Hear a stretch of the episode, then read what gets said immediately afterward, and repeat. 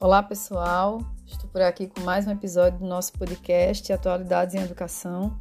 Eu me chamo Maristela, sou pedagoga, coordenadora pedagógica, professora e mãe. E esse é um espaço onde a gente pode falar das nossas experiências, compartilhar conhecimento e mostrar que a educação é o caminho.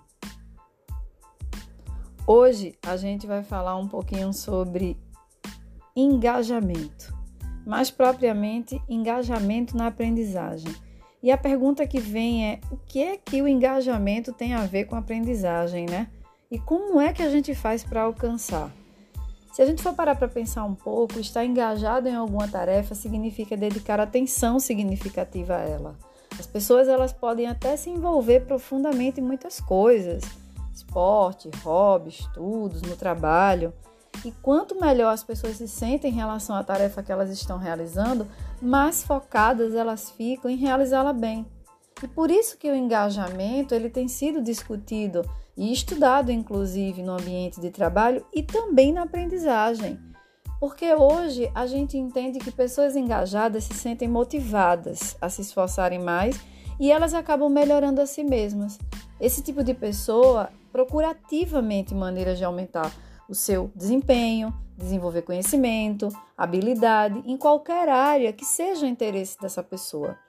E quando a gente fala de criança, de adolescente, né, a gente pensa sempre que temos que estar o tempo todo procurando aquilo que os motiva, aquilo que os interessa, né?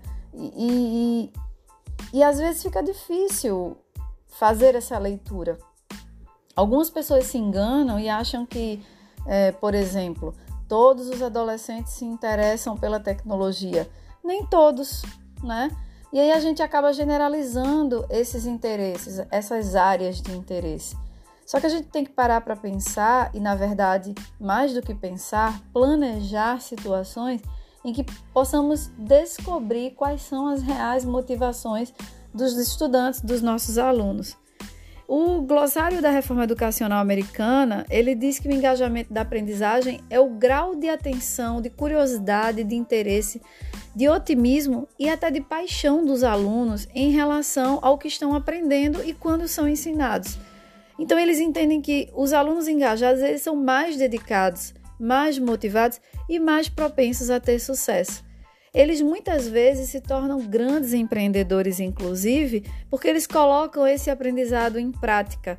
Então, aquela história lá do apenas assimilar, apenas decorar determinado conteúdo, ela vai totalmente por água abaixo, porque isso na verdade não os motiva. E a gente sabe muito bem como educador que esse tipo de situação, com certeza daqui a uma semana, este aluno já não sabe mais o que entre aspas, aprendeu. E por outro lado, quando eles estão desengajados, eles se sentem perdidos, né? E aproveitam qualquer oportunidade para se esforçarem minimamente e distanciam-se dessa experiência de aprendizado com os seus colegas, né?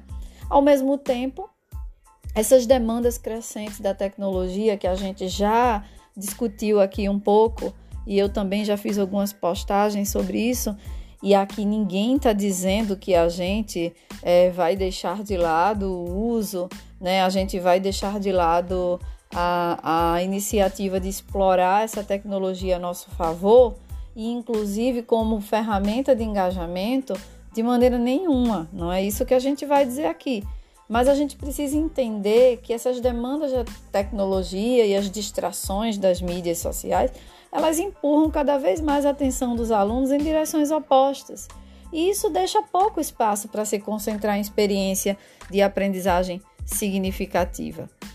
E dentro dessa perspectiva que a gente chama de engajamento da aprendizagem, esse engajamento se tornou a palavra de ordem, mas ele ainda é confundido com alguns conceitos, mas conceitos que estão relacionados.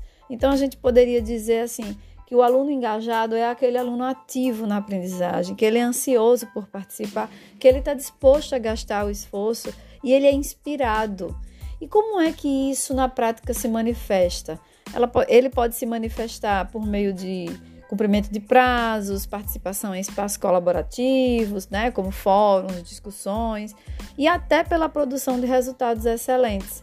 E aí, por outro lado, se esse aluno apenas completa a sua tarefa, por exemplo, mas não participa de, de outras atividades, possui resultados ruins, então é provável que ele não esteja engajado. E aí, os estudos, eles até apontam para a gente algo muito interessante. O próprio engajamento, ele precisa ser visto em dimensões diferentes. E quais seriam essas dimensões? Né? É, é preciso entender que o engajamento não é um interruptor que a gente liga e desliga quando quer, né? Ele pode ocorrer simultaneamente em vários níveis. E aí a literatura ela nos traz três níveis interessantes. O primeiro é o cognitivo, o segundo é o emocional e o terceiro é o comportamental. Então a gente vai ver cada um deles aqui. Primeiro, cognitivo, né? Ele requer que o aluno se sinta bem com o seu trabalho, com a sua capacidade de dominar novos conhecimentos. Né? Esse aluno engajado no nível cognitivo, ele adota uma abordagem ativa e comprometida com as estratégias de aprendizagem. Né? Ele, ele desempenha um papel ativo na própria aprendizagem. Ele vai tentar criar estratégias e mecanismos para que essa aprendizagem ela se torne cada vez melhor, para que ele sinta cada vez mais prazer em aprender. Já o nível emocional tem total relação com a conexão desse aluno com outras pessoas.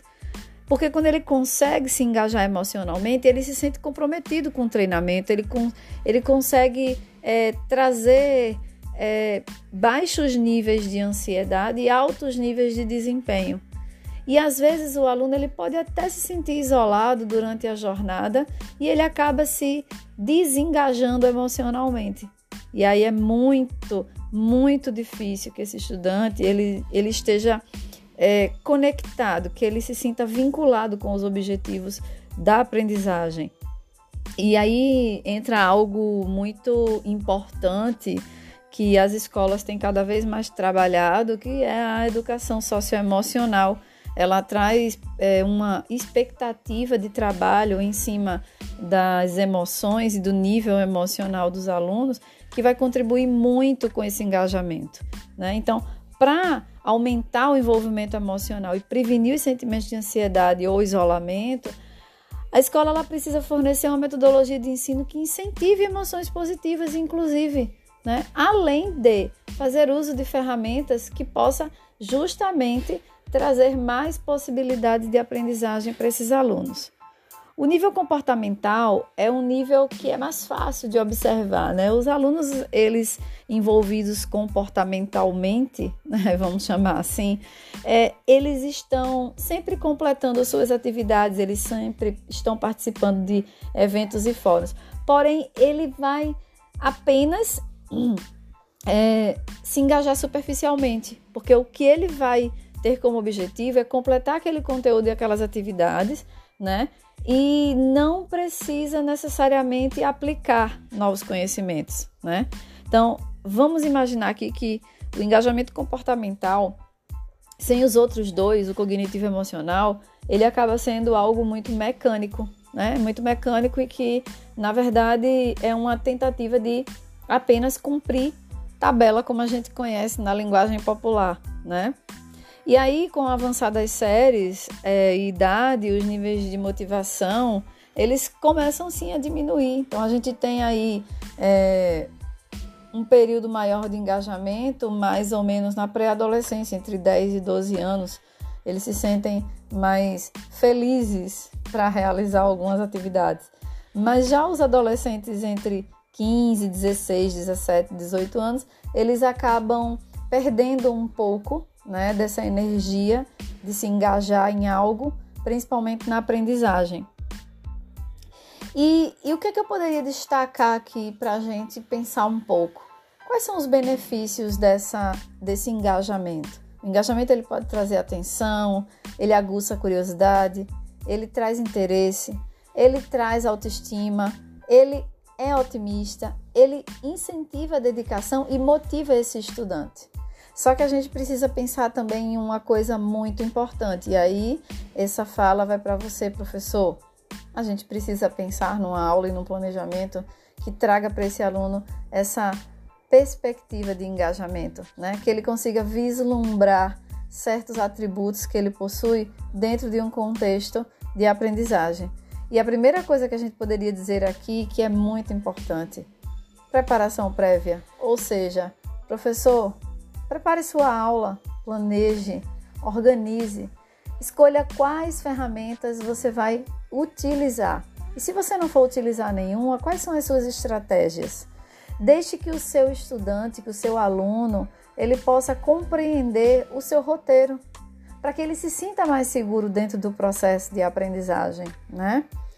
Defina seus objetivos, seus objetivos de aprendizagem, porque aí você vai ter um guia, um norte que você vai poder seguir para alcançar a aprendizagem daquele aluno da maneira que você planejou. Sem esses objetivos de aprendizagem, nós, educadores, ficamos sem saber para onde ir e não sabemos onde estamos chegando no processo. A gente precisa ter uma meta e esses objetivos são primordiais para que a gente estabeleça essas metas. E uma terceira dica que eu daria: aposte nos projetos colaborativos. Eles são uma ferramenta muito importante de engajamento por motivos diversos, mas eu poderia citar alguns aqui. A primeira coisa seria a linguagem, né? Quando você está no seu grupo, você se identifica, você tem uma identidade e você consegue se comunicar muito melhor com esse grupo, porque todos falam a mesma língua. Então, a linguagem seria um ponto positivo para trabalhar do ponto de vista dos projetos colaborativos. Os projetos eles também desenvolvem diversas habilidades eles oportunizam aquele aluno que é mais introspectivo a agir de uma forma introspectiva dentro do limite dele naquele momento, mas ele não deixa de contribuir.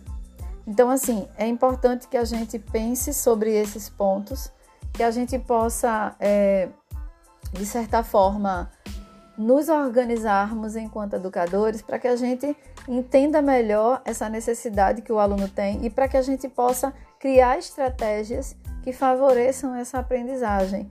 Um aluno engajado é um aluno que vai trazer muito mais retorno, é um aluno que vai conseguir solidificar muito mais a sua aprendizagem.